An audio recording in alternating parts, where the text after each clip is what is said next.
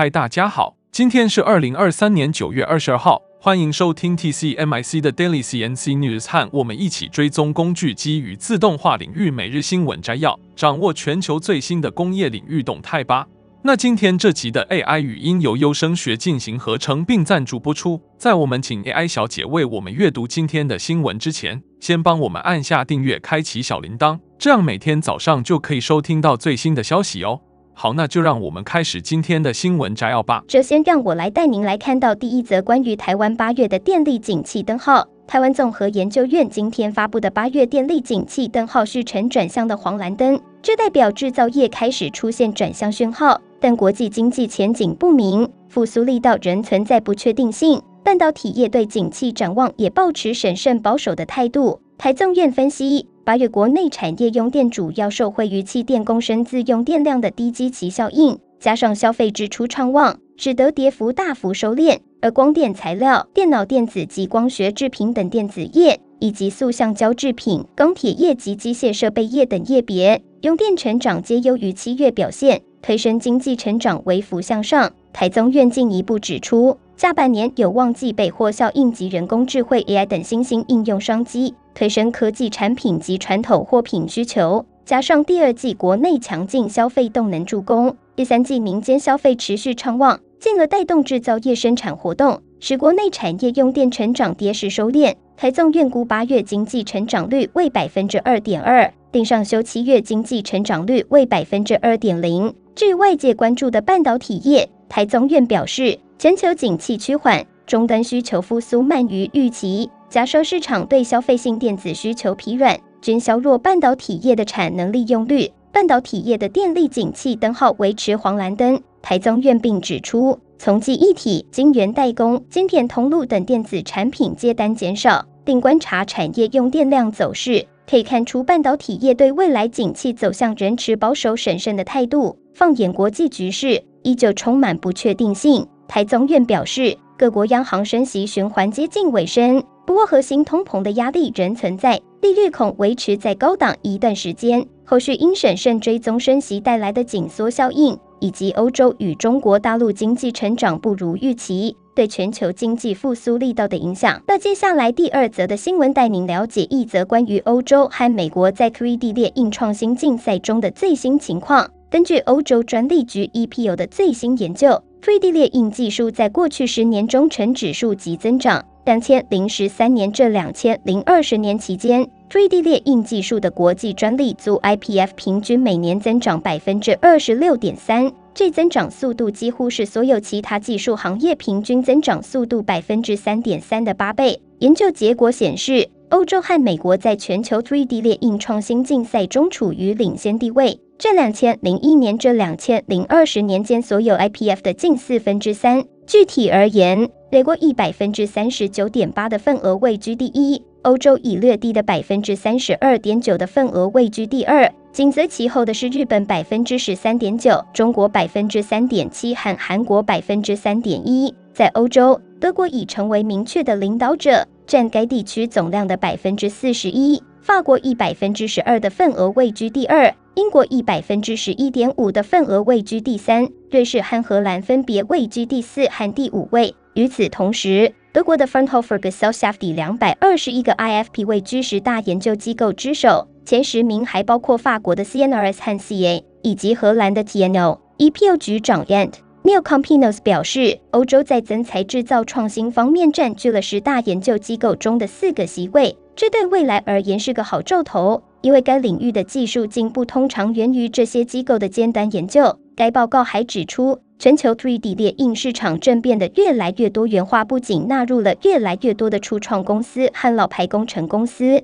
而且跨越了更多的行业。虽然自两千零十年以来，医疗、交通和医疗保健行业吸引了大部分 3D 列印应用，但该技术的增长正在扩展到更多行业。包括电子、时尚、建筑和食品，3D 列印的潜力也得到了市场预期的支持。预计到两千零二十八年，待市场将以百分之二十二点六六的复合年增长率 CAGR，从两千零二十三年的两百零二亿美元、一百八十八亿欧元增长到五百六十二亿美元、五百二十五亿欧元。接着第三则新闻带您来关注的是一则关于台湾八月的外销订单情况。经济部昨二十日发布八月外销订单金额统计，为四百六十点四亿美元，年减百分之十五点七，跌幅较七月再扩大，呈连续十二个月负成长。这意味着台湾的外销订单已经连续两年呈现衰退。经济部统计处长黄瑜玲表示，八月外销订单不如预期，主要原因是全球通膨及升息压力续存，终端需求疲软，供应链持续调整库存。客户下单保守，其中电子产品的年减幅从七月的百分之零点四，八月扩大为年减百分之十七点三。至八月外销订单不如预期，累计今年前八月外销订单金额三千六百二十三点三亿美元，年减百分之十九点一，为二零一零年以来同期最大减幅。黄瑜玲指出，整体外销订单表现，预期第三季会比第二季好，第四季又会比第三季好。目前看到有几个突破点，包括 AI 商机正在发酵，越来越多产品的库存去化已呈现相对健康水准，国际各品牌消费性电子新品陆续上市。不过，黄玉鼎也表示，全年外销订单已确定衰退，且持续二年负成长。总而言之，台湾的八月外销订单表现不佳，连续十二个月负成长，主要原因是全球经济不确定性升高，终端需求疲软。不过，黄玉鼎表示，后续仍有几个突破点，有机会让外销订单回升。我们将持续关注后续发展。紧接着是第四则新闻，将为您带来一则关于加州理工学院的研究人员在纳米尺度金属 3D 列印技术方面的最新研究成果。这年年底，加州理工学院的研究人员开发了一种新的制造技术，可以用于列印微型金属零件，其特征厚度约为三到四张纸。现在，该团队改进了该技术。使其能够列印比以前小一千倍的物体，一百五十纳米，这与流感病毒的大小相当。在这样做的过程中，该团队还发现了一个意想不到的优势：这些物体内的原子排列是不规则的。如果在大尺度上，这种不规则性会使这些材料无法使用，因为它们会被认为是弱的和低质量的。然而，在纳米尺度金属物体的情况下，这种原子级的混乱会产生相反的效果。这些零件比具有更规则原子排列的同等大小的结构要强三到五倍。这项研究的负责人 Julia Arguer 教授表示，这是纳米尺度金属结构 3D 列印的首批示范之一。他指出，该技术可以用于制造许多有用的部件，例如氢催化剂、无碳胺和其他化学品的储能电极，以及传感器、微型机器人和热交换器等设备的重要部件。总而言之，加州理工学院的研究人员在纳米尺度金属 3D 列印技术方面取得了重大突破，为该领域的发展提供了新的方向。我们期待着该技术在未来的应用。到最后一则新闻，带您看到一则关于英国轨道发射服务公司 Orbex 将在格拉斯哥举办的全民太空活动中提升苏格兰太空飞行行业的形象。Orbex 是一家位于苏格兰的太空飞行公司，专门从事小型卫星的发射。该公司将于九月二十一日至二十二日参加英国太空总署在格拉斯哥举办的全民太空活动。在活动中，Orbex 将提供一系列活动、教育资源和对公司自身运营的洞察，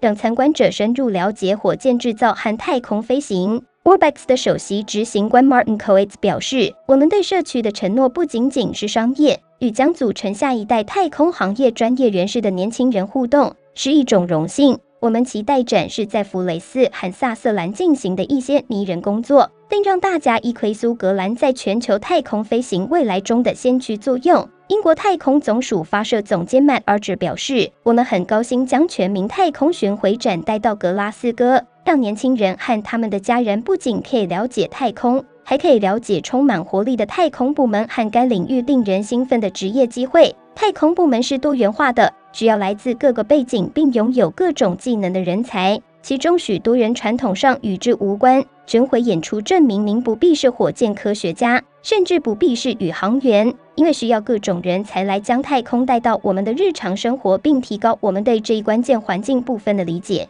以造福地球和人类。以上就是今天早上的 TCMIC Daily CNC News。工业自动化正在不断的发展，还敬请关注我们的节目，我们将持续为您带来最新的科技动态，还有行业资讯。如果你喜欢今天的节目，请给我们一个五星好评或按赞，并在留言中告诉我们你还想了解哪些其他有趣的新闻呢？祝您有个美好的一天，我们下次再见。